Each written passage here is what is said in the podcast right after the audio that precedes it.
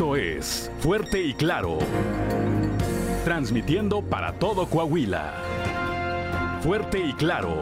Las noticias como son. Con Juan de León y Claudia Olinda Morán.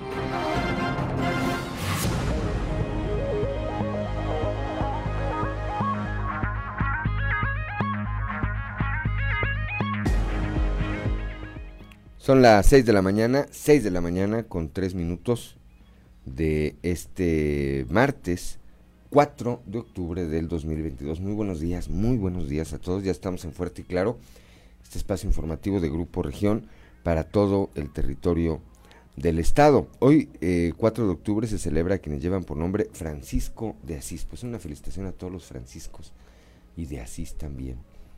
Eh, así como a quienes tengan algo que festejar, que celebrar el día de hoy. Pásenla bien, pásenla de lo mejor. Como todas las mañanas, saludo a quienes nos acompañan a través de nuestras diferentes frecuencias en todo el territorio del estado, aquí en el eh, sureste, a través de la 91, 91.3 de frecuencia modulada, transmitiendo desde el corazón del centro histórico de la capital del estado, aquí desde el eh, sexto piso del edificio que se encuentra ubicado en las calles de Allende y Ocampo. Para las regiones centro, centro desierto, carbonífera y cinco manantiales a través de la 91.1 de FM, transmitiendo desde Monclova, desde la capital del acero. Un saludo también para quienes nos acompañan en la región eh, Laguna de Coahuila y de Durango a través de la 103.5 de FM, transmitiendo desde la Perla de la Laguna, ya desde Torreón. Saludo también esta mañana a quienes nos escuchan por la 97.9 de FM, allá en eh, Piedras Negras, así como en Eagle Pass, Texas, y eh, transmitiendo por supuesto desde el municipio de Piedras Negras y por la 91.5 para Acuña del Río y Jiménez, transmitiendo desde el municipio de Acuña. Saludo también, como todas las mañanas, a quienes nos acompañan a través de las redes sociales por las distintas páginas de Facebook de Grupo, de Grupo Región.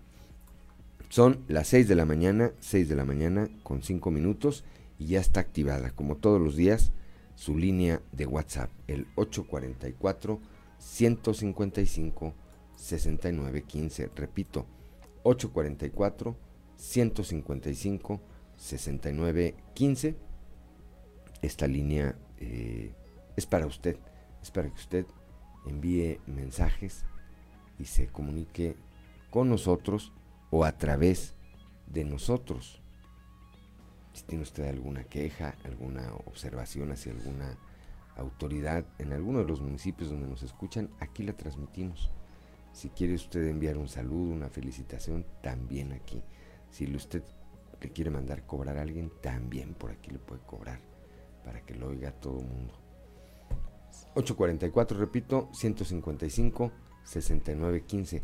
Una mañana fresca la de hoy y al menos aquí en la región sureste, por lo menos en la capital del estado, con una ligera lluvia, lo que eh, pues dificulta o, complica el, eh, el, tráfico por las condiciones del pavimento. Tenga cuidado, salga con tiempo, evítese un eh, percance es la mejor eh, manera. Adelante, adelante un poquito su, su horario para que vaya con eh, todo el tiempo sin prisas y eso le permite ir también con precaución. Son las 6 de la mañana, 6 de la mañana con 6 minutos. Claudia Olinda Morán, muy buenos días. Muy buenos días, Juan, y por supuesto, muy buenos días a todos los que nos escuchan y nos acompañan. A, esta hora de la mañana, 6 con 7 minutos. La temperatura en Saltillo está en los 14 grados, Monclova 20, Piedras Negras 18, en Torreón hay 16 grados, General Cepeda 14, Arteaga 13, Ciudad Acuña 18, en Derramadero hay 12 grados centígrados, en Musquis 18, San Juan de Sabinas 18 grados, San Buenaventura 21, Cuatro Ciénegas 19, Parras de la Fuente 14 y Ramos Arispe 15 grados centígrados. Pero si usted quiere conocer los detalles del pronóstico del tiempo para todas las regiones del estado, vamos con Angélica Acosta. El pronóstico del tiempo con Angélica Acosta.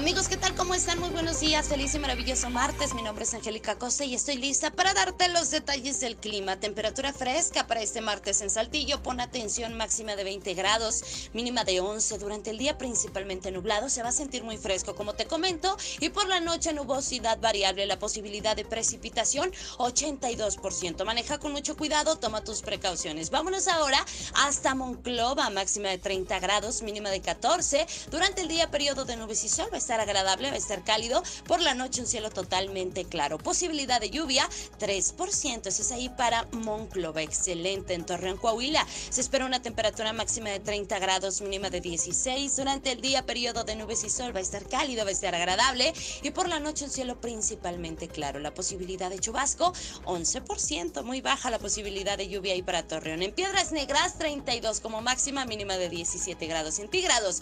Durante el día de un cielo soleado pasaremos a parcialmente nublado, sin embargo, se va a sentir cálido, va a ser muy agradable y por la noche un cielo principalmente claro. 3% la posibilidad de chubasco para Piedras Negras. Excelente, vámonos ahora hasta Ciudad Acuña, 32 grados centígrados, espera que marque el termómetro mínima de 17 durante el día principalmente soleado, rico, cálido, agradable y por la noche un cielo totalmente claro. La posibilidad de chubasco muy baja, 4%, ese es ahí para Ciudad Acuña. Oiga, ¿Usted tiene vuelta para Monterrey? Bueno, pues ahí en la Sultana del Norte también se espera temperatura cálida, 27 grados como máxima mínima de 18. Para este martes, durante el día principalmente nublado, a pesar de eso, se va a sentir muy cálido. Por la noche un cielo principalmente nublado de igual manera y la posibilidad de precipitación 25%. Amigos, ahí están los detalles del clima. Saltillo maneja con mucho cuidado, ya sabes que esperamos probabilidad de lluvia. Que tenga usted un excelente martes.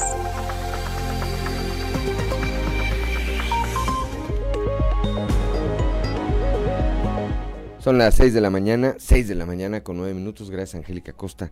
Saludamos esta mañana, como todos los días, a quienes nos acompañan en la transmisión a través del Facebook. Atahualpa Rodríguez Montelongo, allá en la región carbonífera. Don Joel Roberto Garza Padilla, en la región centro, ahí en frontera. Felipe Wong, buenos días. Juan desde Palau, buenos días, Felipe. Gracias por el favor de tu atención. A don eh, Jerry Rentería, acá en el sureste del Estado. Dice buen día para todos, buenos días también para usted. Bendiciones, don Jerry. Y bueno, eh, ya que hablaba yo de don Joel Roberto Garza Padilla, como todos los días nos obsequia una frase para la reflexión.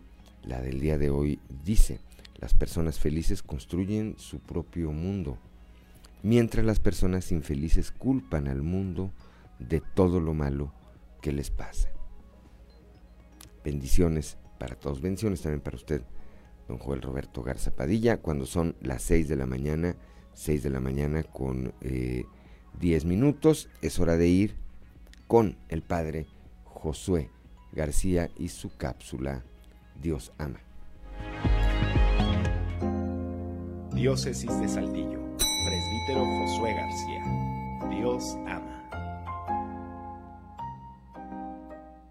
Continuamos hablando del perdón contenido en la oración del Padre Nuestro, en donde le decimos a Dios que perdone nuestras ofensas, como también nosotros perdonamos a quienes nos ofenden. Fíjate que esa palabrita, el cómo, dentro de esta oración, pues tiene un sentido de condición, ¿verdad? O sea, le pedimos a Dios que su perdón hacia nosotros sea igual que el perdón, o cómo nosotros damos el perdón a los demás. De hecho, el Evangelio de Mateo en el capítulo 6, versículos del 14 al 16, hace una añadidura o podríamos entender una explicación de esta petición que hacemos a Dios en el Padre nuestro.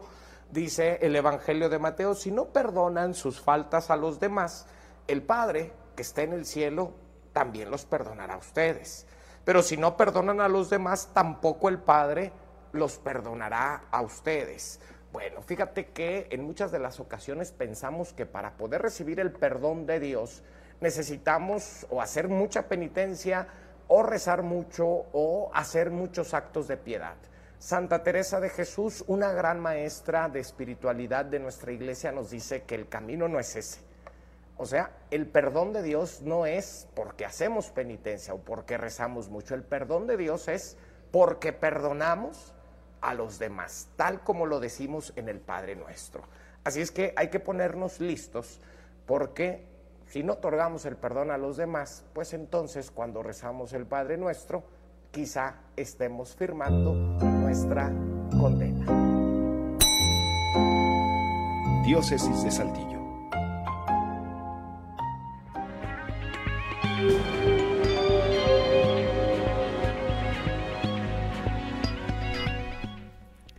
Son las 6 de la mañana, 6 de la mañana con 13 minutos. Gracias, gracias al padre eh, Josué García, como siempre, y su cápsula. Dios ama. Saludos esta mañana también a mi tía Margarita Briones Luna, ya va para el trabajo. Váyase bien cobijada, tía, porque está el clima, está el clima medio más o menos. Bueno, para quienes nos acompañan a través eh, de las redes sociales, les vamos a difundir lo que ocurrió ayer en una escuela. Les voy a decir particularmente cuál. Es en la secundaria técnica Ramos Arispe. Un pleito ahí. Eh, no tiene audio de tal manera que para que nos acompañen en la FM, pues les voy a ir comentando. Un pleito, otro pleito, por decir lo más correctamente, entre dos estudiantes y ahí se están dando con todo. Dos niñas, pues que será de primero, segundo de secundaria. A diferencia eh, de otros eh, pleitos que hemos visto, pues esta se da al interior de la escuela, Claudio Linda, auditorio al interior de la escuela, se ve claramente que es adentro de la escuela en donde está y de nueva cuenta pues eh, se tardan un rato hasta que se ve la intervención de alguien que aparentemente podría ser un eh, maestro, un prefecto, un intendente, es una persona ahí que se acerca ya, una persona mayor y se acerca a separarlas, pero pasan pues un buen tiempo antes de que alguien intervenga y eso es lo que yo sigo sin entender. Si es muy difícil prever si se van a pelear. Lo que me parece preocupante es que pase tanto tiempo antes de que alguien intervenga, de tal manera pues que eso nos podría decir que no están todo el tiempo atentos los maestros a lo que ocurre, sobre todo porque pues ya conocemos los antecedentes. Es decir, hay antecedentes, estamos en una época en, que esto es, pues parece ser el pan de todos los días. Veas, están dando ahí hasta con la cubeta, hasta que entra un, pues una persona, un adulto, y la separa. Repito, esto ocurrió, esto ocurrió en la secundaria técnica Ramos Arispe, ahí en el municipio de Ramos Arispe. Son las 6 de la mañana, 6 de la mañana con 16 minutos. Continuamos, continuamos en nuestra transmisión. Si usted nos sigue a través de la radio, le invitamos a que vaya a las redes sociales para que disfrute de este contenido y si no, aquí se lo platicamos de eh, los videos más virales con Sucedió en esto es, sucedió en los tres videos más virales del momento. Sucedió en Cali, Colombia. Un video viral muestra el momento en que un niño que se encontraba jugando casi muere al ser aplastado por un tráiler que arrancó frente a él. Afortunadamente, se observa cómo el conductor frena justo antes de que una de las llantas traseras de la pesada unidad pasaran encima de él. En redes sociales utilizaron este video para pedir a los automovilistas en general a siempre revisar sus alrededores antes de poner en marcha un vehículo. Sucedió en Ciudad de México cámaras de vigilancia captaron el momento en que un ladrón despojó a una adulta mayor de su teléfono celular. En la grabación se observa a la mujer tocando una puerta para poder entrar a un domicilio mientras sujeta su celular con la mano. Esta situación fue aprovechada rápidamente por un ratero que tomó con fuerza el objeto, forcejeó unos cuantos segundos con la mujer para finalmente después empujarla al suelo y huir con el aparato. Sucedió en Bogotá, Colombia.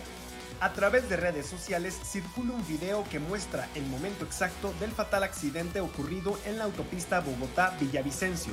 En las imágenes se aprecia como un tractocamión pierde el control tras doblar en una curva para después impactar a un segundo vehículo. Desafortunadamente, la pesada unidad transportaba material peligroso, por lo que se aprecia cómo se incendia y provoca una larga columna de fuego quemando vivo al conductor que no pudo hacer nada para salir.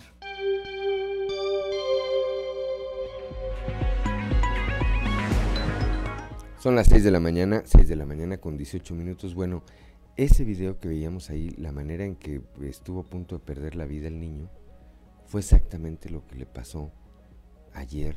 Y no es un eh, término peyorativo, quiero ser muy, claro en eso. Ese es el nombre o esa es la manera en que se le conocía aquí a esta persona, al ruso.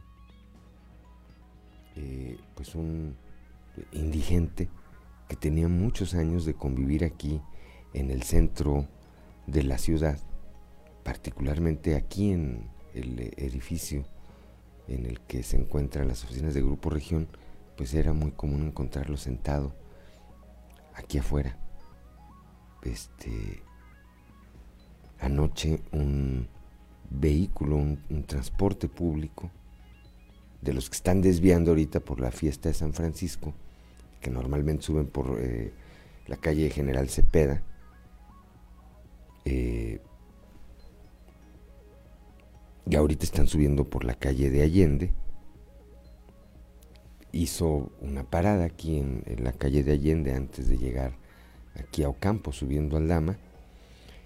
Y al arrancar, y al arrancar, eh, pues eh, esta persona tuvo la mala fortuna de atravesarse y lo atropelló, ahí lo arrastró unos cuantos metros y le quitó, le quitó la vida. Anoche esto pues, sería alrededor de las 10 de la noche, este provocó este eh, accidente que repetimos pues le quitó la vida a este eh, indigente no, no, no estaba identificado las autoridades que eh, tomaron conocimiento de manera inicial de este hecho no lo identificaban, pero bueno, pues quienes estaban por aquí eh, supieron que se trataba de él. Ahí hice una transmisión y le mando un saludo a nuestro amigo Cielo Ochoa, que nos está aportando también otras imágenes.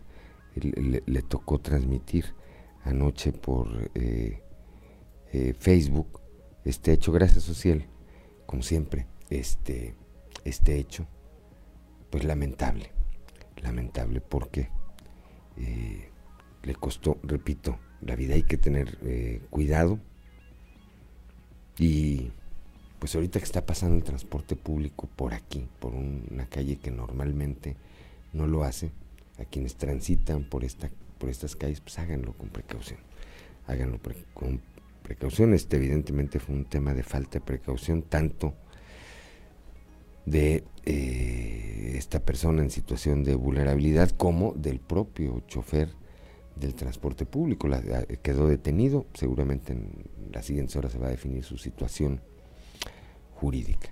Lamentable, lamentable sin duda. Son las 6 de la mañana, 6 de la mañana con 21 minutos. Vamos rápidamente a una pausa y regresamos.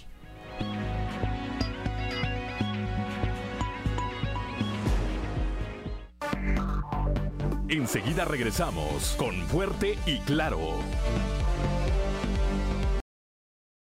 Son las 6 de la mañana, 6 de la mañana con 26 minutos. La audiencia que se llevó a cabo el fin de semana, eh, pues eh, determinó, se determinó ahí que eh, quedara, que quedara detenido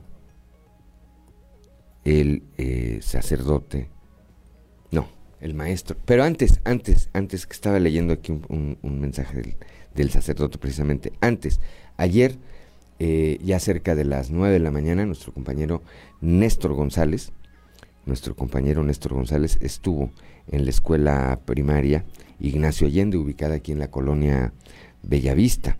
Ahí, padres de familia, pues eh, tomaron las instalaciones del plantel de manera inicial exigiendo la renuncia de la directora eh, Joana Vázquez. La responsabilizan de haber encubierto los presuntos abusos sexuales del profesor Benito N. Vamos a escuchar la información. Las clases deben de continuar, porque ambas tenemos niños en grados en el grado afectado y en grado Pero hay una gran preocupación. Exactamente, porque ella nunca nos quiso dar la cara. ¿Qué es lo que buscan ustedes como padres de familia? Que se nos dé una respuesta por lo que pasó, porque todavía no se aclara lo que ella hizo de haber sacado al maestro y queremos que ella salga de aquí por todas las necesidades que ella ha Ella nos dijo, en pláticas que tuvimos, nos dijo, el profe está en Secretaría de Resguardado. Otro día venimos y fue lo mismo. Está resguardado el profe. Vayan y chequen. Se, le está señalando de que las, los estuvo protegiendo. Sí, exactamente. Sinceramente, por un lado lo vemos así de esa manera. ¿Por qué? Porque actúa así. Ella hubiera actuado también como madre de familia. Ella tiene una hija y tampoco le hubiera gustado que esto hubiera pasado. ¿Por qué no nos dijo, por qué no se cerró a los papás en ese momento decir, no lo voy a sacar de la escuela, váyase a, poner su denuncia y esperemos que... Ellos ya están siendo atendidos. Sí, desde el día jueves, este, sinceramente, dio todo, todo el respaldo a los papás. Incluso vino la licenciada aquí mismo a, brindarnos todo el apoyo y se dio la indicación de que no hay ningún personal de ahí de PRENIF se fuera hasta que no terminaran con todo Los menores afectados, ¿te queda eso? Mi niña tiene nueve años, desde cuarto de primaria, incluso ni siquiera estaba en el salón del maestro y aún así él concurrió a estos delitos.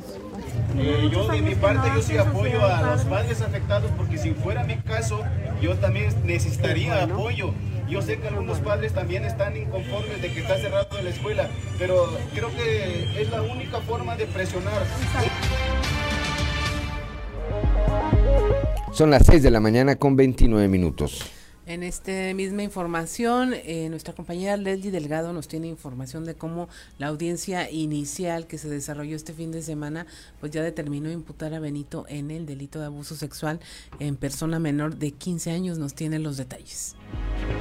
Buen día, informando desde la ciudad de Saltillo. En la audiencia inicial que se desarrolló el pasado fin de semana, la juez Nubia Yanelia Guillón Rodríguez determinó imputar a Benito N por el delito de abuso sexual en persona menor de 15 años de edad agravado por cometerse con abuso de confianza y en un centro educativo bajo la causa penal 2226 diagonal 2022, en tanto el presunto responsable permanecerá en prisión preventiva en el centro penitenciario varonil. Asimismo, el imputado solicitó la duplicidad del término para resolver su situación jurídica, por lo que este 6 de octubre se realizará la audiencia de vinculación a proceso. Cabe recordar que el exdocente laboraba en la escuela primaria Ignacio Allende, donde presuntamente se cometieron los abusos en contra de al menos 15 niñas, mismos que fueron dados a conocer el pasado jueves por parte de los padres de familia de las menores víctimas. Tras las denuncias recabadas, la Fiscalía General del Estado cumplimentó la orden de aprehensión en su contra el pasado sábado,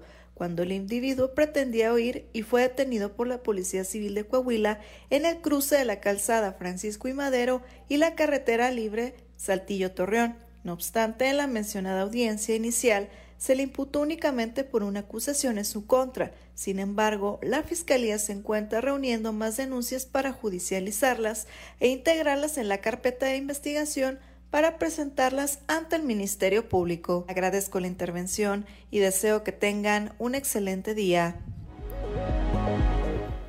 Gracias a Leslie Delgado, cuando son las 6 de la mañana, 6 de la mañana con 31 minutos, vamos a ir a la región centro allá con Guadalupe Pérez. Antier, por la noche, un alumno de La Guane, ahí en Monclova, pues difundió a través de eh, uno de estos grupos de WhatsApp la amenaza de que iba a llevar a cabo un tiroteo. Esto, pues eh, evidentemente generó una alerta y la intervención de las autoridades. Guadalupe, muy buenos días. Muy buenos días, saludos desde la región centro. Directivos de la UAN de Monclova pidieron auxilio a las fuerzas de seguridad. Esto luego de que se recibieran mensajes de un presunto tiroteo que se realizaría en la universidad. Ante esto llegaron al sitio fuerzas de seguridad de las diferentes corporaciones. El delegado de la Fiscalía, Rodrigo Chaires, precisó que ya se investiga este caso y dijo que el responsable o los responsables pudieran ser apercibidos de manera penal. Los reportes iniciales son pues, para que se suspendan las clases, para que desalojen eh, los, los edificios de las escuelas. Y esto es pues, para evitar un examen hay que mantenerlo en contexto. Nosotros como autoridades debemos de ser responsables en la atención también. No se van a dejar de atender. Sí, sí señalaban a una persona en particular. Este, sí señalaban el tema pues, de tener lo que se conoce como supuesta balacera. Existe eh, responsabilidad penal por el uso indebido de sistemas de emergencia. Pero también eh, pues hay que orientar a los jóvenes, hay que orientar a los padres de familia y si estos reinciden, pues entonces sí, ya el criterio pues debe de quedar un poquito aparte y actuar en consecuencia. Saludos desde la región centro para el Grupo Región Informa, Guadalupe Pérez. Gracias, Guadalupe Pérez. Son las 6 de la mañana, 6 de la mañana con 33 minutos, que no se le haga tarde. También en la región carbonífera se va a reforzar la vigilancia en escuelas a la hora de salida. La información con nuestro compañero Moisés Santiago. Muy buenos días, Juan y Claudia, a todo nuestro amable auditorio que nos escucha en todo Coahuila. En la información que tenemos para el día de hoy, en el municipio de Musqui se implementa mayor vigilancia a la hora de la salida en las escuelas ante el incremento de violencia entre estudiantes. Así lo da a conocer el director de Seguridad Pública Municipal, Javier Méndez Cervantes. Esto es lo que comenta recurrente los pleitos en las escuelas? ¿Han tenido ustedes conocimiento? Sí, hemos estado este, teniendo este, ya varios reportes, varios reportes de, de jovencitos que son agredidos, inclusive en, el interior del propio plantel. En este caso, los maestros, ¿qué, comentan? ¿A qué se debe esta situación? ¿No les han dicho? Pues no, no, no nos han, este, no platicado así, este, que se está debiendo todo lo que está pasando, pero sí es urgente, yo creo, sentarnos para poder platicar. En un dado caso, algún menor eh, que agrede a otro puede ser denunciado. Sí, puede ser denunciado definitivamente y, sobre todo si hay este, lesiones. Desde la región carbonífera para Grupo Región Informa, su amigo y servidor Moisés Santiago, que tengan un excelente día. Gracias a Moisés Santiago Hernández, allá hasta la región carbonífera, a 6 de la mañana con 34 minutos. El día de ayer, por la mañana, el presidente Andrés Manuel López Obrador, en su conferencia de prensa mañana, se refirió, se refirió, perdón, a los eh, procesos electorales que se van a llevar a cabo el próximo año en Coahuila y en el Estado de México. Dijo el presidente que él esperaba que fuera una elección ejemplar. Dijo también que fuera ejemplar como la de Tamaulipas, donde el narco metió las manos, se metió hasta la cocina en la elección, pero dice el presidente que fue una elección ejemplar. Pidió a las autoridades de Coahuila y del Estado de México que no utilizaran, que no desviaran recursos públicos para favorecer a sus candidatos. Más tarde, en, eh, al término de una serie de actividades que desarrollaba en Torreón, el gobernador Miguel Riquelme fue cuestionado con respecto a este tema y esto fue lo que respondió. Hola, muy buen día amigos de Grupo Región. En temas de la comarca lagunera, al ser cuestionado sobre el llamado del presidente Andrés Manuel López Obrador a no utilizar recursos públicos en las elecciones de 2023 en Coahuila y Estado de México, el gobernador Miguel Ángel Riquelme Solís señaló que dichas prácticas quedaron en el pasado ante los mecanismos actuales de auditoría y al mismo tiempo dijo que lo necesario es el respeto a la ley, pues en la entidad ya se observan campañas anticipadas en el ámbito electoral. Vamos a escuchar. Ya no son tiempos de, de, este, meter recursos públicos a, a nada, a ningún proceso electoral. Ahorita la Auditoría Superior, la del Estado y la de la Federación, con un clic saben a dónde fue a parar cada uno de los depósitos que hace el gobierno del Estado a cualquier proveedor. Así de sencillo. Entonces no nos hagamos. Este, yo creo que eh, debemos de cuidar entre todos el proceso, el proceso electoral. Y debemos también eh, de respetar la ley. Aquí no ha empezado el proceso electoral. De la Laguna reportó Víctor Barrón. Un saludo a todo Coahuila. Son las 6 de la mañana, 6 de la mañana con 37 minutos. El gobernador se refería a los espectaculares, a, los, a la entrega de volantes, calcas eh, que se da en los cruceros,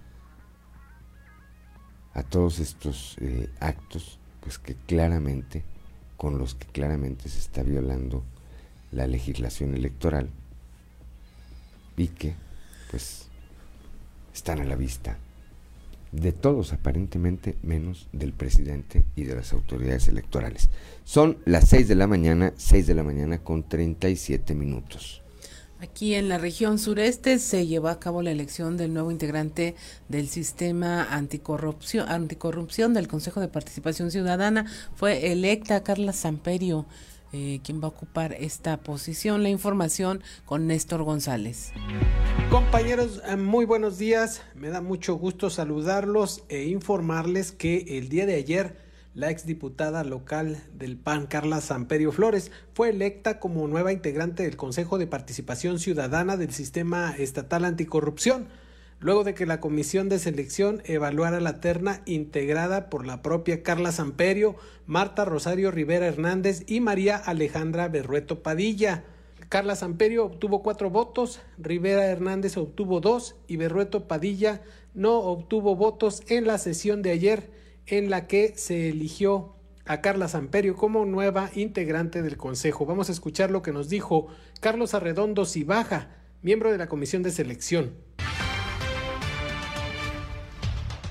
Es muy gratificante ver que a estos procesos han concurrido todos los años perfiles que tienen un historial personal, una trayectoria profesional, una formación académica que cumple sobradamente con los requisitos formales, pero que también acredita experiencia. Y este año creo que no va a ser la excepción. Eh, la, terna de este año está integrada por tres profesionistas que tienen sobrados méritos para, para ocupar el cargo. Regresamos con ustedes. Muy buenos días. Son las 6 de la mañana, 6 de la mañana con 39, con 39 eh, minutos. Saludamos también a la magistrada Sandra Ruiz Wong que nos acompaña en esta transmisión esta mañana y el llamado de nueva cuenta, por lo menos aquí en el sureste, donde ya se registra una eh, lluvia ligera, a que salga con tiempo, a que maneje con precaución, evite accidentes, eh, particularmente estos tiempos es donde ocurren un mayor número de percances automovilísticos a partir de las condiciones de las condiciones del clima. Son las 6 de la mañana, 6 de la mañana con 40 minutos. Vamos a ir rápidamente a una pausa. Al regresar vamos a platicar precisamente con la licenciada Carla Samperio Flores, que ayer fue electa como nueva integrante del Consejo de Participación Ciudadana del Sistema Estatal Anticorrupción. Estamos en Fuerte y Claro.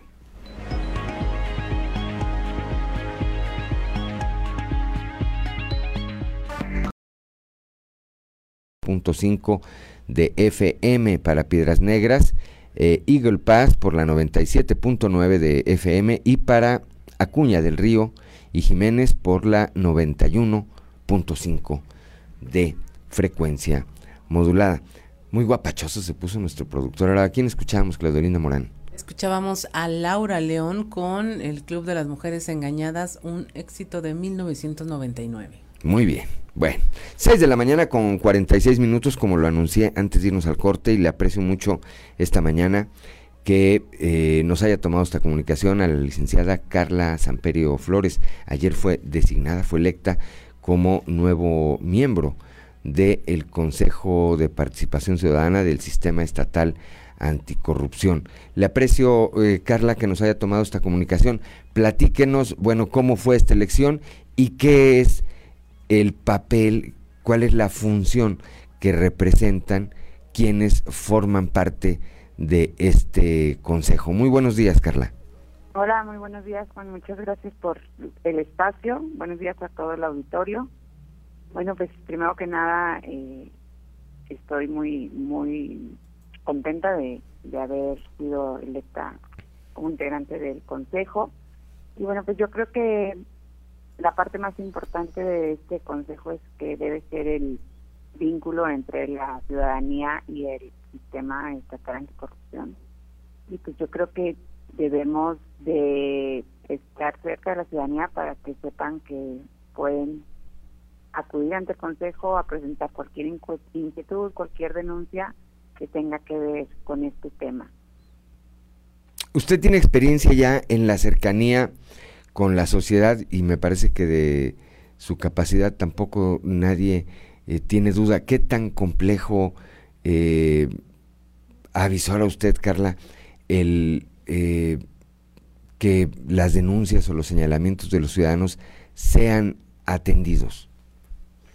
Mira, yo creo que tenemos que facilitar esta parte para el ciudadano. Yo comentaba que el reto también es lograr que el ciudadano se involucre, que esté pendiente, que denuncie, que cuestione, que solicite información. Pero bueno, pues el Consejo deberemos hacer nuestra parte para que la autoridad realmente dé respuesta a sus inquietudes o denuncias para así poder construir esa confianza ciudadana. Yo creo que es un camino de, ida y vuelta, pero bueno, la mayor responsabilidad recae en, en estos órganos para poder así garantizar que todos los ciudadanos participan activamente en esta lucha por la transparencia y en contra de la corrupción. Creo que eh, hay muchas cosas que se han hecho bien, pero sin embargo, pues siempre todo se puede mejorar. Y creo que hay muchas herramientas que ya han sido desarrolladas en otros estados, en otros países, por la ONU, por país, donde podemos implementarlos en Coahuila para ir mejorando este paso a paso de forma firme pero constante en, en esta materia de, de la transparencia y de, en contra de la corrupción. Me parece también, me parece también, Carla, que eh, si bien se trata de que los ciudadanos denuncien, si es que tienen alguna denuncia o alguna eh, eh, sospecha de algún acto de corrupción, pero también, y corríjame si estoy mal, como parte de la labor de los consejeros, pues debe estar el capacitar a los ciudadanos en eh, cómo eh, aprender a, a, pedir solicitudes de transparencia, a detectar si hay eh, o no un mal desempeño de alguna entidad pública o de algún funcionario en particular. Creo yo que, que, que, sin menoscabo de que alguien pueda denunciar lo que quiera, también tendría que haber un trabajo de capacitación en la sociedad. Sí, Juan, tienes toda la razón creo que se puede ampliar este, creo que se puede ampliar la coordinación con la sociedad civil organizada para de esta forma poder ampliar la participación ciudadana y eso a través de estos eh, herramientas que tú manifiestas de capacitar pero también de informar cuáles son los caminos cuáles son este las funciones de cada área del sistema eh, y bueno yo también pienso que podemos hacer eh, convenios o vincularnos con todas las eh, áreas de atención ciudadana que tienen todos los municipios del gobierno, del estado, los órganos de gobierno, pues para también estar pendientes de que a lo mejor algún ciudadano va y pone una denuncia y no es en el lugar este que por ley debería ser, pero que sin embargo el consejo podría hacer una revisión de estas y darles eh, seguimiento. Ándele, es, esa parte es a la que eh, también me refería, porque pues luego pasa, pasa eso que denuncian donde no deben y evidentemente o obviamente por esa razón pues es que no hay una respuesta a alguna inquietud de los ciudadanos. ¿Toma usted protesta hoy a su cargo, Carla? Sí, hoy a las 10 de la mañana. ¿En el Congreso? No, en el auditorio de la Universidad Autónoma de Nores ante el Consejo de Participación, ante el resto de sus pares. Así es. Bien, hoy a las 10 de la mañana. Pues eh, muchas felicidades, Muchas Eh, gracias. sabemos que va a tener un, un, un buen desempeño porque, le reitero, pues es sabida y es conocida su capacidad. ¿Algo que quiera usted agregar esta mañana, licenciada? Sí, bueno, primero que nada agradecerte y también comentar que ustedes como comunicadores, como periodistas, pues son una pieza fundamental en este tema de, la anticorrupción y de la transparencia. Y bueno, que espero podamos construir este, un equipo, que podamos tener proyectos en esta materia juntos para poder tener un mejor Coahuila, sobre todo para los ciudadanos y para los jóvenes y los niños que vienen, poderles dejar un mejor Estado más fuerte, más sólido y sobre todo más ciudadanizado. Pues siempre, siempre abierto el espacio para usted y para el resto de los eh, eh, miembros de este Consejo de Participación Ciudadana, como bien lo señala, eh, en tanto sea todo esto para tener una mejor sociedad. Le agradezco mucho nos haya tomado esta comunicación. Muchísimas gracias, Juan. Buen día. Muy buenos días. Son las 6 de la mañana, 6 de la mañana con 52 minutos, que no se le haga tarde y le recordamos, aquí en el sureste del estado, pues llueve, llueve. A esta hora, maneje, maneje con eh, precaución, evítese, evítese un contratiempo. 6 de la mañana con 53 minutos, podemos ir rápidamente a la portada, a la portada del día de hoy de nuestro periódico eh, Capital, que en su nota principal pues destaca este estatus legal del eh, maestro Benito N, acusado de haber pues eh, violentado, abusado sexualmente de al menos 15 niños y niñas de la escuela primaria Ignacio Allende acá en la colonia Bellavista. Más adelante vamos a platicar también, ayer le preguntaron al alcalde Emilio de Hoyos, el alcalde de Acuña, eh, pues qué opinaba sobre esta calificación que le habían dado los acuñenses en esta encuesta que llevó a cabo consultoral. Ahí viene la metodología preguntada que no sabía que no sabía la metodología y que no sabía la empresa. Ahí viene en eh, las páginas interiores de la edición del día de ayer donde se publicó esta encuesta. Ahí viene todo, salvo que no sepa leer el alcalde, que yo espero que no sea que no sea el caso. Bueno, dice el alcalde Milo de Hoyos, al mejor estilo del presidente, dice que él tiene otros datos. Más adelante estaremos platicando este tema. Decíamos ya, nos platicaba nuestro compañero Víctor Barón, ayer el gobernador Miguel Riquelme desde Torreón, pues respondió a este llamado que hiciera el presidente López Obrador en cuanto al proceso electoral del próximo año aquí en Coahuila, que pues que no hubiera mano negra, dijo, o sea que no se desviaran recursos, le dijo el gobernador, pues no, eso ya no ocurre, pero sí le pidió pues que se respetara la ley, porque hay quienes se anda promocionando, este, violando toda, toda, toda la legislación electoral. Carla Samperio, nueva consejera del Consejo de Participación Ciudadana del Sistema Estatal Anticorrupción, acabamos de platicar con ella, ya nos dijo pues que ahí está, toma protesta hoy a las 10 de la mañana y de ahí para adelante a trabajar. Los parquímetros traerán dinamismo al centro histórico. Estuvo ayer con nosotros aquí Eduardo Morelos, quien es responsable de este programa aquí en la capital del estado. Más adelante también eh, pues haremos un recuento de lo que platicamos ayer con Eduardo Morelos. Rehabilitamos canchas deportivas en apoyo a la juventud, dice el alcalde Chema Fraustro al referirse a la rehabilitación de canchas en el Parque Jesús Carranza, ubicado a un costado de la central de autobuses. Platicamos también ayer con la diputada Luz Elena Morales, diputada local por el PRI.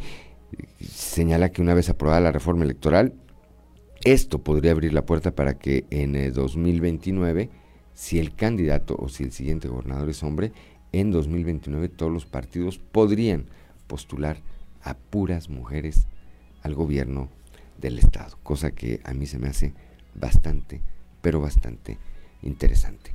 Son las 6 de la mañana, 6 de la mañana con 55 minutos. Vamos rápidamente a una pausa y regresamos.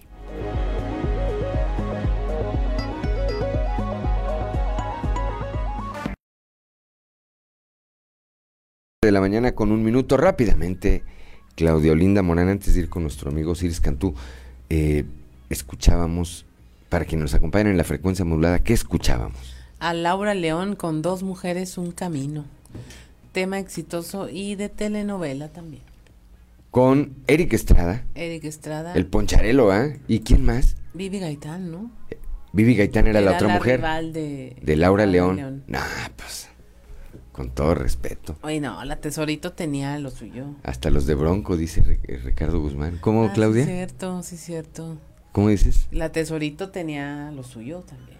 No, yo me refiero a la Tesorito, que no hay comparación por la Vivi Gaitán, que no. La Tesorito estaba en su mera época. Siete de la mañana con dos minutos. Osiris Cantó, muy buenos días, amigo. Buenos días, Juan. Qué bueno este debate sobre la Tesorito. ¿Cómo estamos? ¿Qué tenemos esta semana, Osiris? Pues yo creo que la noticia de ayer nos obliga a continuar con el tema. Las comisiones de gobernación y de puntos constitucionales y, y asuntos legislativos aprobaron el dictamen con alguna modificación. El dictamen en materia de prolongación de la del apoyo del ejército en las tareas de seguridad. Hubo una modificación de parte de los senadores que hizo posible esa aprobación, ese consenso. Y esto ocurrió, Juan, posterior a la comparecencia y quizá como resultado de la comparecencia del secretario de Gobernación en el Pleno del Senado. El, el secretario de Gobernación se mostró muy abierto al diálogo y a, la, y a las propuestas para buscar los acuerdos. Creo que eso jugó un papel muy positivo para que en las comisiones hubiera acuerdo, cuando parecía que ya no lo iba a haber. Ese acuerdo incluyó que hubiera una, una partida presupuestal para municipios y estados para las policías, para la seguridad pública yo podría decir que eso no, no significa que se resuelva el problema de una estrategia integral para enfrentar el problema de inseguridad pública. No lo es, pero es un avance. Tan es así que dio base a un acuerdo entre todos, cosa que no ha sido tan fácil que ocurra en el Congreso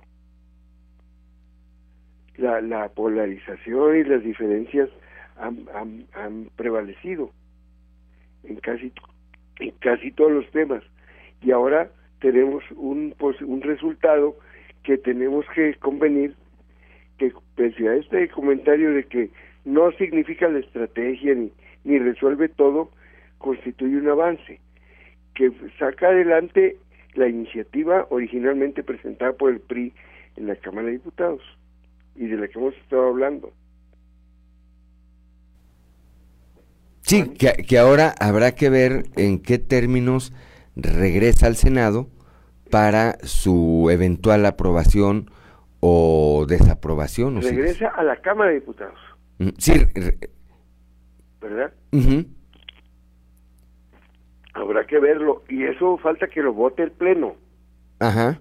Entiendo que hoy se reúne el Senado a, discutir y votar el proyecto de dictamen aprobado en comisiones. Pues habrá que habrá que esperar. Y, luego algo que ya lo vemos un poco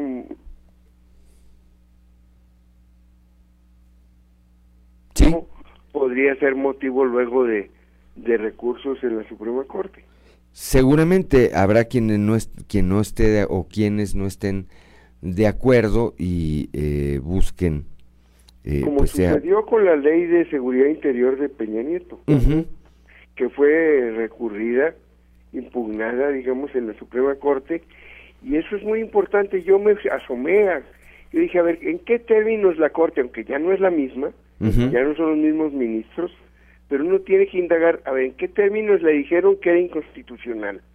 Porque si esta, si lo que ahora se acuerda se parece, pudiera ser motivo de que la Corte diga, yo ya juzgué así y ustedes están otra vez incurriendo. Yo, yo hice una pequeña indagación sobre los términos en que la Suprema Corte rechazó la, ley de seguridad interior y tenía dos, dos componentes, a mi juicio, muy importantes. Uno, que, que dijo la Corte que el Congreso de la Unión no está facultado para legislar en materia de seguridad interior. Y que, pero que, pero reiteró que sí, que el 89 de la Constitución le permite al presidente hacer uso en todo momento de las Fuerzas Armadas.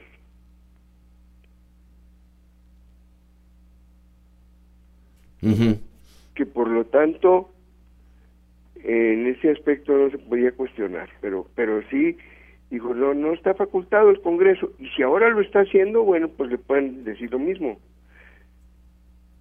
Eso es, eso es una posibilidad, no, no podemos saber porque, repito, pues son distintos los ministros.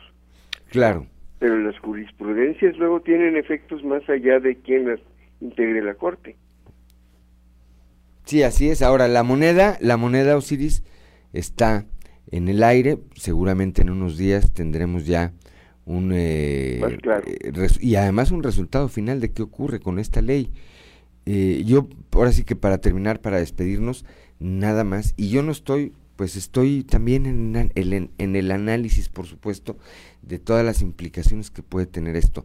Solamente, solamente, además del ejemplo que ya dábamos en lo que tiene que ver con Coahuila y el papel tan importante que ha jugado el ejército en la recuperación de la paz y la tranquilidad, yo me preguntaría si en el pasado domingo, allá en Zapopan, Jalisco, no hubiera llegado este eh, grupo de militares y hubieran intervenido los delincuentes que pretendían, ahora se sabe, o ahora se dice, secuestrar a un empresario y que evidentemente venían, eran mayor en número y venían mejor armados que los escoltas del eh, presunto empresario, pues estos delincuentes habrían entrado a la plaza comercial, quién sabe, quién sabe con qué, saldo. Ahí estaba el ejército. Interviniendo en una labor de seguridad. Habrá que modular. Creo que como sociedad eso nos toca. Creo que es muy difícil irnos de un extremo. De acuerdo contigo en eso. De un extremo al otro. Hay un elemento que nos complica el cuadro. El escándalo este de la filtración de, de, la, seguridad del ejército en materia de los sus servidores y la información, es un golpe tremendo a, la seguridad del país, no solo del ejército. Claro. Un atentado brutal que, que dejó al país frío. Y apenas está empezando a conocer el contenido de todo esa de toda esa información que fue es enorme, ¿verdad? Siete, no sé qué terabytes. Es un volumen impresionante y luego sobre asuntos de gran delicadeza. Eso podría paralizar, paralizarnos, porque cuando hablamos de este problema estamos hablando de un problema de todos, no del gobierno ni de un partido, siempre lo hemos así considerado como el problema quizá más importante de México ahora. Ahora mismo. Cual se dependen otros muchos. Pues ojalá que los diputados, los senadores, los legisladores en general. que el Senado apruebe. Falta que el Pleno del Senado apruebe, eh, o puede modificarlo todavía el Pleno. Y una vez que eso ocurra, entonces ya irá de vuelta a la Cámara de Origen de Diputados. Pues vamos a esperar. Vamos a esperar pero era obligado un comentario menos en estos términos hoy. Totalmente, totalmente. Como siempre, Osiris Cantú, muchísimas gracias. Y que tengan un excelente día. Igualmente, excelente martes. Son las 7 de la mañana, 7 de la mañana con 11 minutos. En medio de este debate, Claudia, yo vuelvo a plantear eso. ¿Qué pasaría si hoy iniciáramos 2024 o mañana y todos los elementos de la Secretaría de Defensa Nacional que están en Coahuila y que ayudan todos los días en la conservación de la paz y la tranquilidad regresaran a sus cuarteles. No me lo quiero ni imaginar. ¿Qué hubiera pasado en Zapopan si no hubieran llegado los militares y hubieran pues repelido la agresión y hecho huir a estos eh, delincuentes? En medio de una plaza, una balacera, tú te imaginas, a esa hora que estaba lleno Bueno, es que también la necesidad de que siga en la calle o que se extienda, porque ya están en, en, la calle, pues también habla de una política pública fallida a nivel federal, donde no ha podido controlar este fenómeno que se comprometió a pacificar, ¿no? sí, que dijo que lo iba a arreglar y no lo arregló. Y aquí cuando se, se tomó la decisión de arreglar el tema de la inseguridad, pues uno de los grandes aliados tuvo que ser, es y espero que siga siendo el Ejército Nacional. Son las 7 de la mañana, 7 de la mañana con 12 minutos, Claudia Olinda Morán. Continuamos con la información. En este momento tenemos ya en la línea a nuestro compañero allá en Parras de la Fuente, Ricardo Martínez, quien nos tiene información sobre un evento allá ocurrido eh, que pues provocó el cierre de la carretera Torreón. Eh, muy buenos días, Ricardo. ¿Qué tal? Muy buenos días, Claudia Linda Morán, eh, amigo Juan de León, muy buenos días a todo su auditorio en esta mañana, saludándoles desde Parras de la Fuente.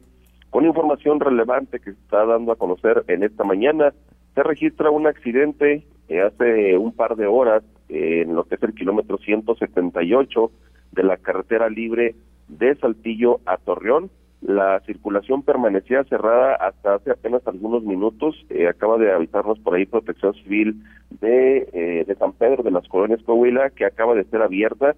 Ya se le está dando por ahí la circulación a, los vehículos, sobre todo se, pudo eh, recibir el apoyo por parte de algunos traileros que pasaban por ahí por el lugar para poder eh, retirar el, el, camión Torton, tipo Torton, que estaba por ahí eh, sobre lo que es la cinta asfáltica.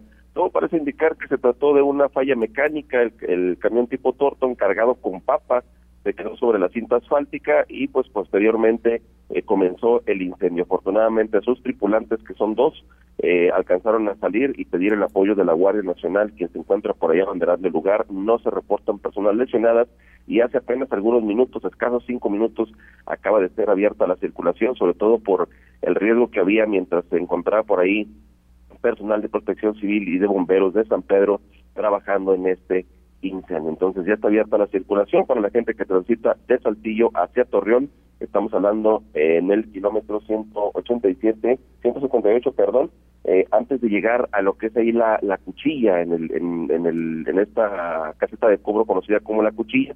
Le digo, todavía en, la, en la carretera libre.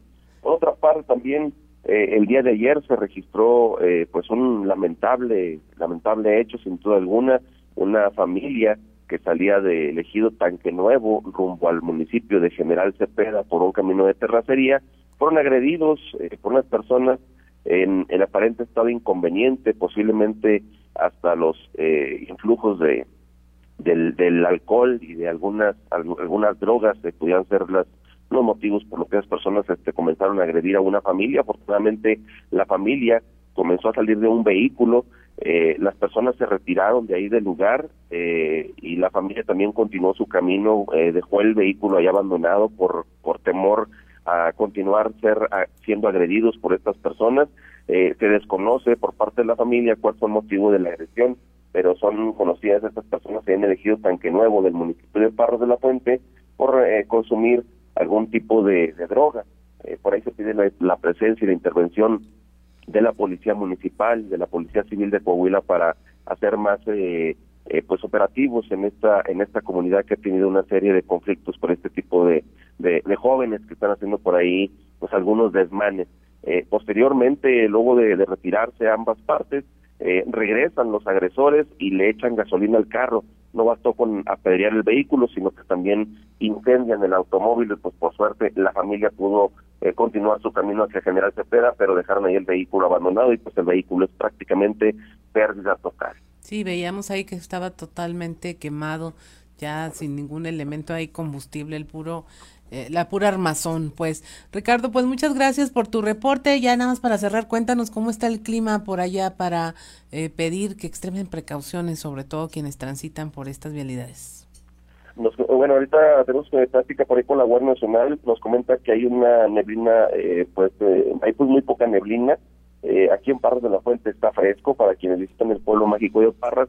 Eh, la, sí estamos con aproximadamente la temperatura de 17 grados amaneciendo en eh, ya por temprano temprano por la mañana, por la tarde no alcanza, no alcanza a subir más de 23 grados centígrados, entonces ya hay que empezar a, sacar por ahí la, ropita para el para el frío, para prepararse la gente que viene al pueblo mágico de Parros, la carretera se encuentra en perfectas condiciones, nada más una muy poca neblina, eh, sobre todo a la altura del ejido El Mimbre y en lo que es la autopista a la altura del kilómetro 50, es un tramo muy muy pequeño, es lo que comenta la Guardia Nacional. Perfectamente. Muchas gracias por tu reporte, Ricardo Martínez, que tengas un excelente día. Igualmente, que Leo. Buenos días. Buenos días, son las 7 de la mañana con 17 minutos y mire, continuamos con la información.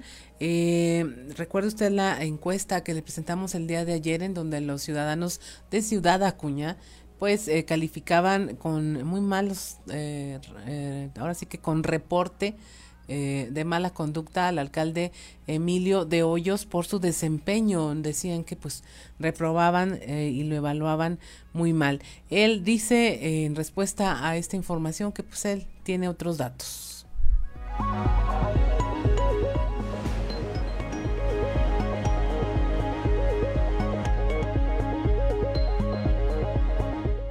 Ahí también cabe agregar que el presidente del PRI en Acuña, Juan Carlos Mendoza Lerma, pues decidió no hacer ningún comentario al respecto. Ya son varias ocasiones en donde nuestros reporteros allá en la región pues intentan que dé algún comentario sobre la administración, que pues es lo que le tocaría hacer al, ser parte de un partido político. Simplemente, simplemente dice que no tiene ningún comentario al respecto. Así que el resultado pues de esta encuesta pues dijo que el 49% de los entrevistados calificaba como mala la administración del alcalde Emilio de Hoyos allá en Ciudad Acuña, esto a nueve meses de su gobierno.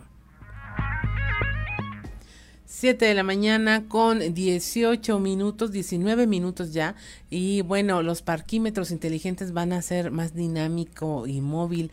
Aquí el centro histórico de Saltillo va a eliminar líneas rojas que impiden estacionarse, permitirá vehículos con placas de discapacidad estacionarse en cualquier eh, sitio sin costo. Además, los residentes de esta zona tendrán un espacio gratuito para aparcar sus automóviles en caso de que no tengan cochera. Tenemos esta información con Eduardo Morelos, titular de este programa.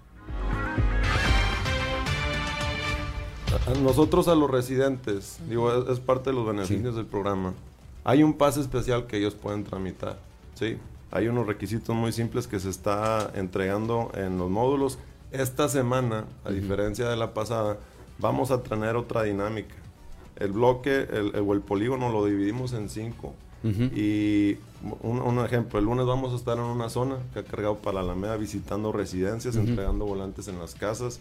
Eh, el día de mañana vamos a estar en otro sector. Entonces vamos a estar recorriendo ya las residencias para llevarle a la gente eh, toda la información del programa e invitarlos a que se registren.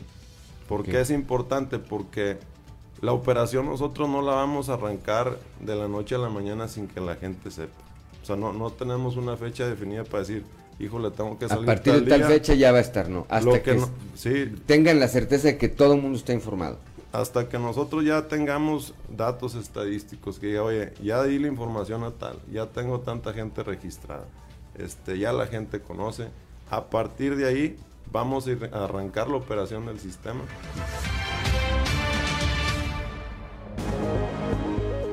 7, de la mañana con 20 minutos, estamos en Fuerte y Claro, regresamos.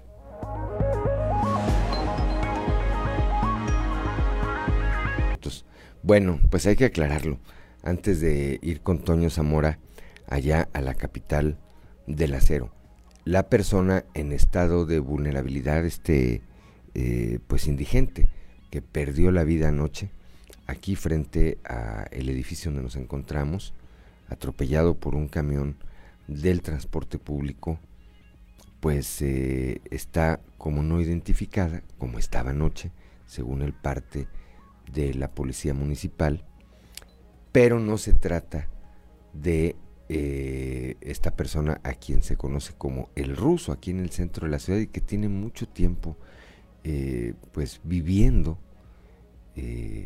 conviviendo aquí en el primer cuadro de la ciudad. Eh, ahorita eh, bajé un momento, de aquí de la cabina de Grupo Región y pues vi al ruso, está ahí en su habitual sitio, en un cajero de una financiera que está aquí a menos de media cuadra. Goza de cabal salud. Ahí está.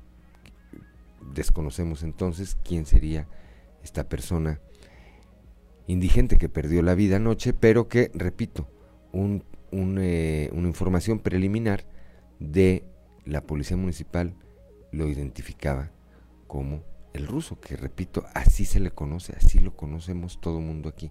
Bueno, pues no se trata del ruso. El ruso goza de cabal salud. Dice Claudia que qué bueno que le aclaramos, porque si se lo ha encontrado ahí, Claudia para su carro ahí siempre frente al cajero, pues se, lleva, se ha llevado el susto de su vida ahorita en la mañana. 7 de la mañana con 26 minutos. Vamos rápido hasta la capital del acero con Toño Zamora. Toño, muy buenos días.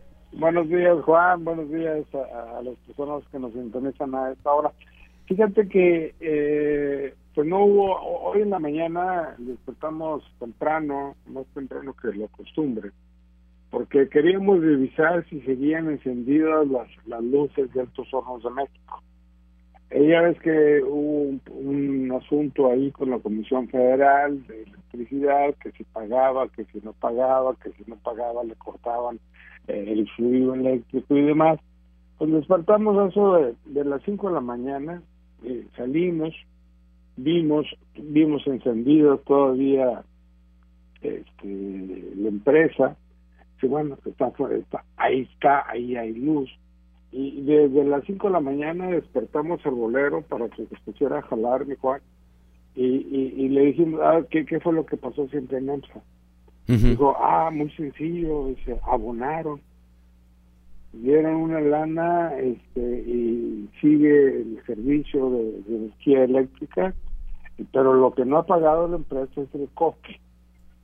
Digo, y ya, no ha pagado el coque. El coque es el, el, elemento principal para que funcione el alto horno. El alto horno. Si el alto horno no tiene coque, pues no produce cero. Por eso está por ahí eh, cuatro días de, de paro la producción. sería el lunes, martes, el miércoles sería la reanudación pero mientras no paguen el coque mi amigo Juan, pues este, va a seguir las cosas también entre ellos. Por lo pronto, energía eléctrica sí tiene, Juan. Bueno, pues le pasó lo que nos ha pasado a todos en algún momento de la vida, ¿verdad? Que no le completamos todo ahí a la CFE, pero si les das un abonito, como bien apuntas, Toño, te reconectan y te dan ahí una prórroga para que mientras que pagas, ahora sí que lo que te dure la bonito, ¿verdad? Lo que te representa. si, no, si no, si no pagas en determinados días, pues otra vez llegan y vámonos, sin luz. Pues, ajá, sí, adelante, Toño. una pregunta. Sí. Eh, este, que en estos momentos todavía no es el tiempo electoral, ¿verdad? Es decir, todavía puede haber cambios en los partidos, de dirigentes y demás. Sí. No, no, no, sí, ah, ok, perfecto. Porque fíjate que se oye recio visto, mi Juan. Yo no, yo no lo sé de cierto, la verdad, porque no he tenido la oportunidad de platicar con el profesor Samuel Rodríguez, en el sentido de que, de que va a la CNP. No, ya está en la CNP. Ah, ah ya está. ¿Y qué hace? Pues está como dirigente de la CNP. El, fin de ah, semana hicieron eh, una serie de cambios. Está el profesor Samuel Rodríguez, que además le mandamos una felicitación por este nuevo encargo. Está al frente de la CNOP. Este, la diputada local Luz Elena Morales está ahora a cargo del el organismo de mujeres, donde estaba la licenciada Boreque Martínez.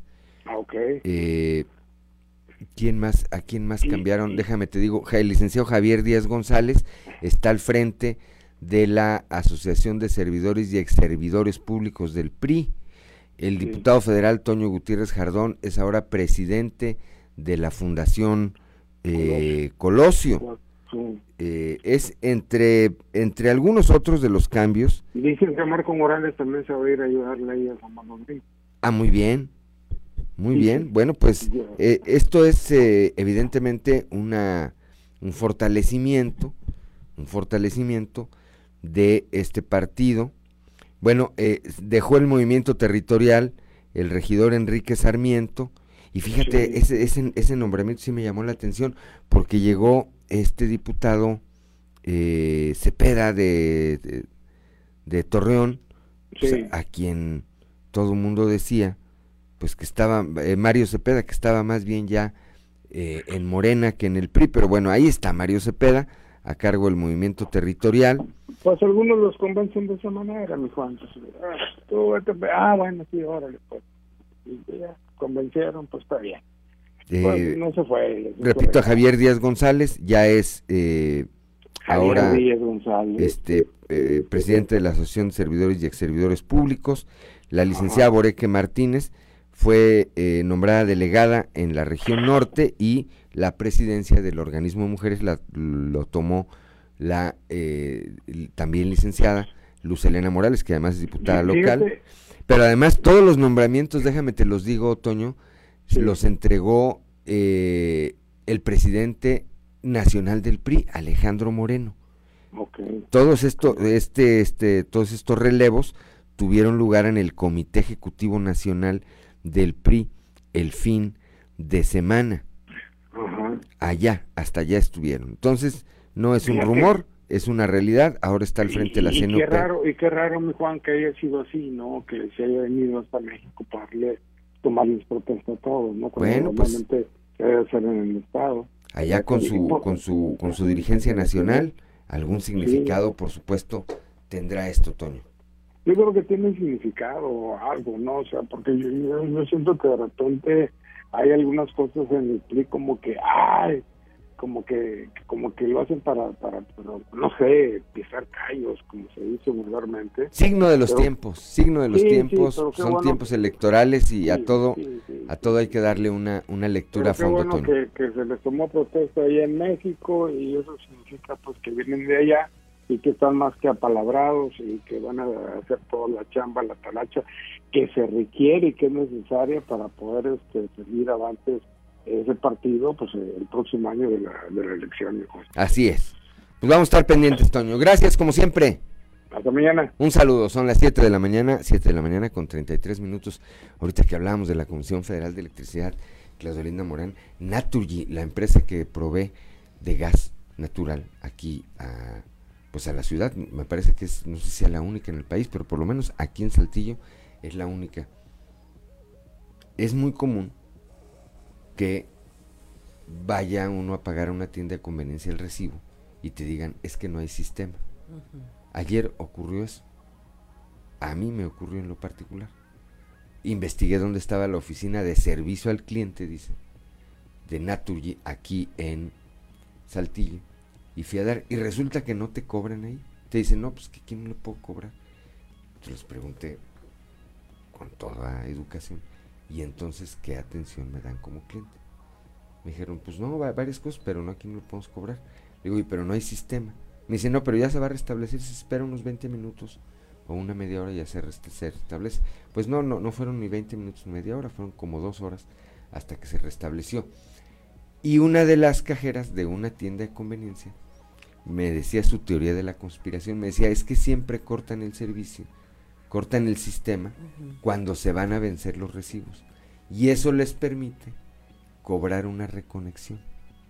Porque hay quienes como yo, pues estuve yendo y yendo y yendo hasta que me dijeron, ya, ya está el sistema. Pero hay quienes van, no tienen oportunidad, no pagan ese día, pagas al otro día, no te lo cortan, pero ya te cobraron la reconexión. 7 de la mañana con 34 minutos. Osiris García, muy buenos días.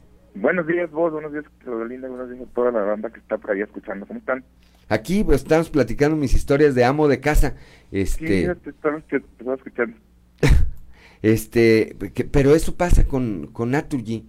Eh, a mí me parece pues eh, curioso, por decirlo menos, que en la oficina de atención al cliente, pues, pues no te cobren es que vos eh, hace tiempo aprendimos que, no deberíamos contratar ese servicio, ¿eh?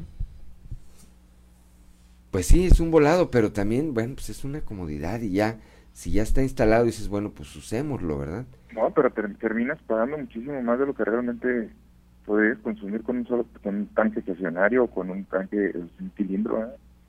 Pues sí, mira... Eh, yo, rento una casa, vos, este, y por parte del contrato de, arrendamiento dice que está estrictamente prohibido contratar el servicio de gas. Eh, Fíjate, eh, honestamente, en mi experiencia personal, la verdad es que el consumo no se nos hace exagerado, no es tanto lo que pagamos a pesar de que, bueno, pues consumimos. Lo que me llama la atención es que de repente ocurran cosas como es que dicen, no hay sistema y no tengas manera de pagar y estés en el riesgo de que te cobren efectivamente 400 o 500 pesos que te cobran de reconexión, aun y que no te lo hayan cortado, Siris. El solo hecho de que brinques de que te, de tu fecha de, de, corte, ya vas al otro día y se vengo a pagar el gas, oiga, pero ya se le venció, entonces le vamos a cobrar 400 pesitos por reconexiones, pero no me lo han cortado. Nomás les falta decir, pues si quiere vamos, se lo cortamos, ¿verdad? Para que se eduque. Y luego, pues, eh, eh, quién sabe cómo te lo conecte. No, pero no tiene ni, ni, ni oficinas, menos personal para andar cortando, pero para cobrar sí. Pues sí, pero bueno, ahora sí que parte de la modernidad, mi querido Siris. Ah, pues es que aquí saben, saben que aquí se puede caer el sistema y gana Salinas, pues, se cae el sistema y cobramos reconexión. Claro. ¿Qué más tenemos? Eh, mi querido Siris, esta mañana de martes. Rápido, pues, súper rápido, yo eh, acerca del hackeo de la sede voy a tener que decir lo que nadie ha dicho, porque ya pues, estaban los medios de comunicación muchos días, pues, grandes expertos y, y opinólogos y, y, grandes doctos de, de la cibernética y de la política no han opinado, pero yo tengo que decir vos lo que nadie ha dicho. Eh, primero, los hackeadores, como les dice Andrés Manuel, eh, mira, ya vemos que son buenos para sacar información de los servidores este, de todo el mundo, pueden incluso hackear la Sedena, pero la verdad son los peores para escoger los nombres. En serio, ¿quién le puede poner guacamaya en su organización? Pensé que ya en salsa era más nombre. Imagínate, en una, en una organización multinacional. Pues, Oye, ya llegó la CIA, ya llegó el FBI, ya no más falta guacamaya. Sí, esperamos a, a, la gente guacamaya. Oye, no, los andalés mucho, no te van a estar escuchando y te van a dar un llegue a ti también, mi querido. sí, ya sé. No, muchachos, no, no vengan a ver este los, los últimos este, es una crítica constructiva, diles. que he visitado, porque es demasiado, demasiado grave ahí. Pero bueno, eh, pero dice el presidente, por eso son profesionales los hackeadores. me intriga saber en, realidad cómo le explicaron a Andrés Manuel. que O sea, cómo le explicaron a Andrés Manuel qué fue lo que sucedió, ¿verdad? ¿Qué fue lo que se llevaron? Sí, y cómo lo hicieron. Andrés Manuel tiene la mente puesta en los 70 y ahí se quedó de verdad ciclado desde, desde entonces. Ya vimos que ya, ya vimos eh, y es evidente que desde hace años le corre lento el procesador, ¿verdad? Parece que, que, que, se queda ciclado muchas veces, este, le tienen que dar unos tapes para que para que vuelva a correr, este, hay que hacerle una reiniciada, se me hace que ya se quedó así de tanto virus que tiene ahí. Y es un presidente de que, que está corriendo ahorita a, a con 21.2 y el mundo ya está corriendo 197 megas. El internet y no es broma, hay países como Singapur y Chile que tienen esa velocidad de internet, 197 megas. Y luego termina bromeando el presidente con una canción de Chicoche y, y, y, no es, o sea, no es, no es nada más que un dibujo, una estampa, es una representación de lo que es el presidente. Eh, está viejo, se quedó obsoleto. Quien sí tiene, tiene buen ritmo, es populachero, pero ya le falla, le anda fallando el tiempo como a los carros, pues de repente este, le truena ahí eh, el motor.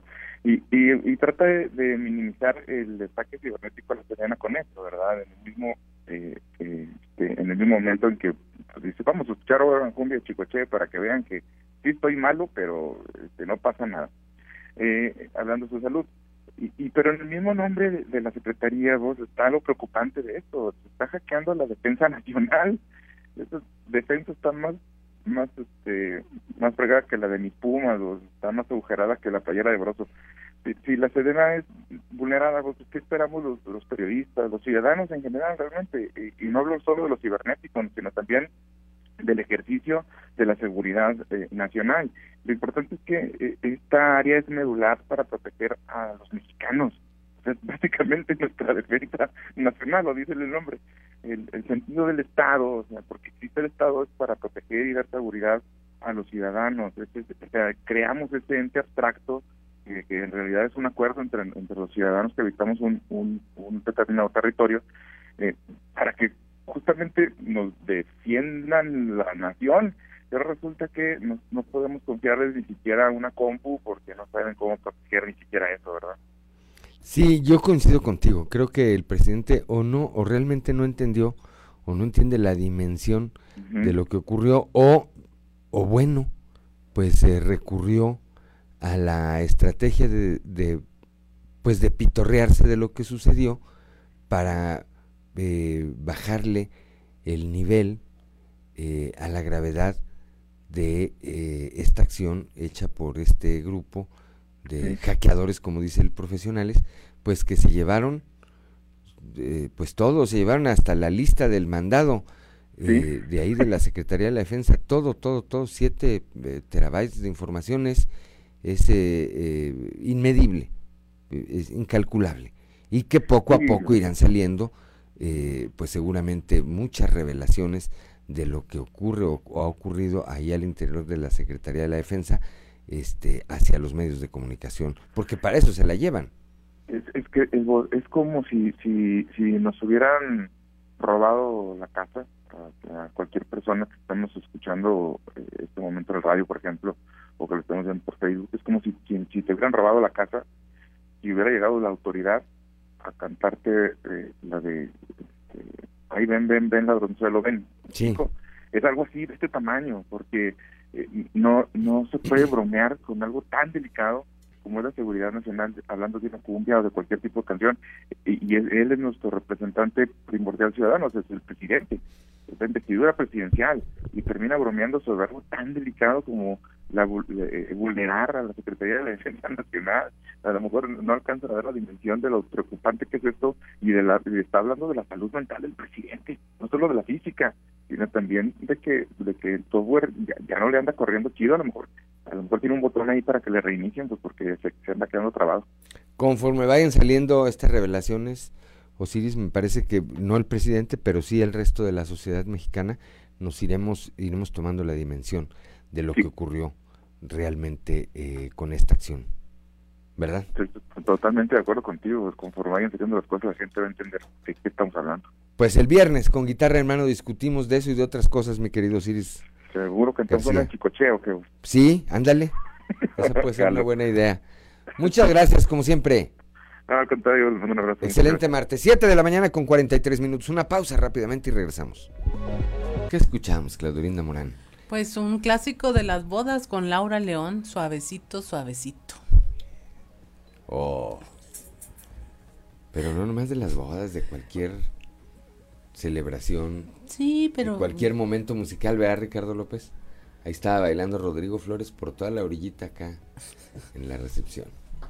Siete de la mañana con 47 minutos. Vamos con Israel Navarro y su clave de fa.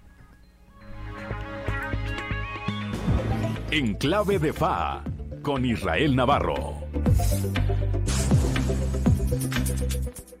Sopas Perico, más bien guacamaya, pues resulta que un grupo de hackers con ese nombre extrajo información confidencial de la Sedena y se la pasó a Carlos Lorete, el periodista opositor favorito del presidente. 6 terabytes en total, o sea, un madral de datos que van a tardar un rato en analizar. El presidente dijo que no le preocupaba este ciberataque porque según él no hay nada que ocultar pero yo no estaría tan seguro porque se ha dedicado a etiquetar como temas de seguridad nacional los asuntos de los militares que no quiere transparentar. Desde cosas triviales como por qué la botarga de los Olmecas de Tabasco viajó en un helicóptero de la Marina, hasta cosas más serias como las asignaciones y contratos de obras ejecutadas por los militares. Pero más allá de las obviedades que se conocen hasta el momento, como que el presidente está enfermo, ¿cuál es la relevancia de este hackeo? Primero, que pone en una posición vulnerable a las Fuerzas Armadas, el pilar principal del proyecto de gobierno de AMLO. Los Guacamaya Leaks van a ventanear sus operaciones, su presencia en lo administrativo, su influencia en el círculo de poder y sus corrupciones, como las denuncias internas de abuso sexual que ya están circulando. Ergo, van a minar la confianza ciudadana en la institución predilecta del presidente. Segundo, eso de estar espiando al embajador de Estados Unidos no es de buen vecino. Si ya hay tensiones en las relaciones bilaterales, esto le va a prender un poco más de fuego a la agenda y podría enfriar un poco a don Ken Salazar, que había apoyado públicamente varias iniciativas de AMLO, aún sin estar en sintonía completa con los intereses estadounidenses. Y tercero, la administración de la agenda de campaña rumbo al 2024. Al día de hoy no hay oposición. Morena tiene la ruta pavimentada para retener Palacio Nacional, sea quien sea el candidato. Pero no sabemos si esta filtración tenga temas que puedan ponerles baches en el camino. Eso solo lo iremos viendo conforme se acerque la elección. No es la primera vez que hackean al gobierno mexicano. Si recuerdan, en noviembre del 2019, los servidores de Pemex fueron secuestrados a cambio del pago de un rescate de 96 millones de pesos. Y todo fue porque dejaron de pagar las licencias de seguridad informática. Hoy nuevamente se les cuelan, pero ahora es con consigna. Que los mexicanos abran los ojos para ir en contra del proyecto de AMLO que claramente falló. Así lo expresó Guacamaya a través de su cuenta de Twitter. Con esta filtración, la transparencia en México cobra una nueva dimensión. Yo soy Israel Navarro, les recuerdo mi Twitter, arroba Navarro Israel. Nos escuchamos a la próxima.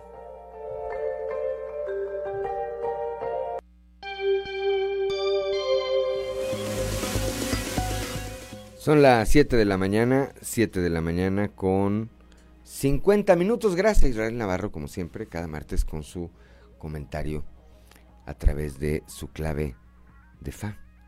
Dice mi amiga, cuñada, comadre, cómplice, Perlita Ventura, suavecito.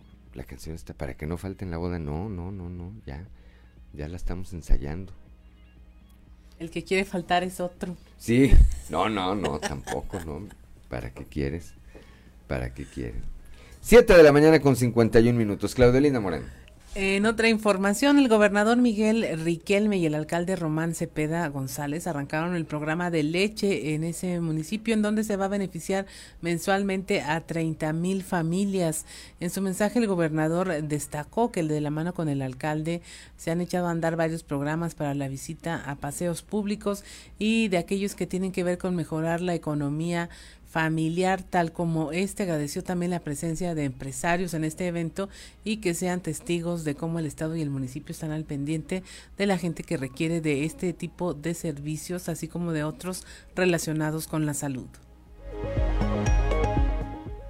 7 de la mañana, 7 de la mañana con 51 minutos. Fíjense, eh, el día de ayer, la mañana de ayer, un joven de 29 años fue encontrado sin vida al interior de su domicilio en la colonia Héctor Saucedo, esto al poniente Ramos Arispe, donde acudieron eh, los cuerpos de auxilio, pero pues ya no había nada que hacer. Eh, dejó un eh, recado póstumo en el cual Jorge le pedía perdón a su familia por tener preferencias sexuales distintas, situación por la cual no era aceptado por sus parientes. Trascendió además que los familiares del fallecido lo señalaban por su orientación sexual, juzgándolo como una mala persona y asegurando que Dios lo castigaría por ir en contra de su sexo. En pleno siglo XXII. Dos cosas me parecen muy graves y muy lamentables. Una, que haya quien estereotipe y quien eh, estigmatice y todo lo demás que implica esto. Pero más grave aún y lo digo con todo respeto por muchas personas, entre ellas este muchacho, que se dejen ganar por eso. Así es. En una época en que, pues, una de las máximas tiene que ser el que digan lo que quieran, hombre. Ya no son los tiempos aquellos en que sí, pues, apedreaban a la gente y la correteaban, la encarcelaban, ¿verdad? Este, la segregaban, había gente que por alguna circunstancia no podía entrar a determinados sitios. Hoy casi está erradicado o está en un proceso de erradicación muy grande. Y así como puede haber quienes lo critiquen, pues también tiene que haber quienes lo vivan y digan, pues no me importa, ¿verdad? Y, es tan eh, efímera la vida que te deja pensando en, decisiones de esa naturaleza, ¿no? Así es, como dices, es un pensamiento que debería de ser erradicado y cambiado por el tema del respeto a la libertad de cada quien. De hacer lo que quiera. Así es. Mientras no transgreda los límites con los demás, yo creo que no hay ningún problema. En fin. 7 de la mañana con 54 minutos. Ya, vámonos. Ya dice Ricardo, nada de deportes. Se acabó además ni jugó el América, así que qué interés pueden tener los deportes. 7 de la mañana con 54 minutos. Nos vamos esta mañana de martes, martes 4, ¿verdad, Claudio Linda? Martes 4 de octubre. Martes 4 de octubre, gracias por el favor de su atención. Lo esperamos el día de mañana a partir de las 6 y hasta las 8 de la mañana aquí en Fuerte y Claro, este espacio informativo de Grupo Región bajo la dirección general de David Aguillón Rosales. Gracias como siempre a Ricardo Guzmán en la producción, a Ricardo López en los controles, a Claudia Olinda Morán aquí siempre acompañando, siempre equilibrando a Rodrigo Flores. Ya está de regreso. Oye, el Reyes nomás vino ayer a, pasar lista y se volvió a desaparecer. Bueno, ahí está Rodrigo Flores y Cristian Rodríguez, Cristian Rodríguez y Rodrigo Flores, que hacen posible la transmisión de este espacio a través de las redes sociales, pero sobre todo gracias a usted, que nos distingue con el favor de su atención. Usted es quien permite que todos los días, que todos los días estemos aquí platicando, platicando con todos. Pásela bien. Muy buenos días.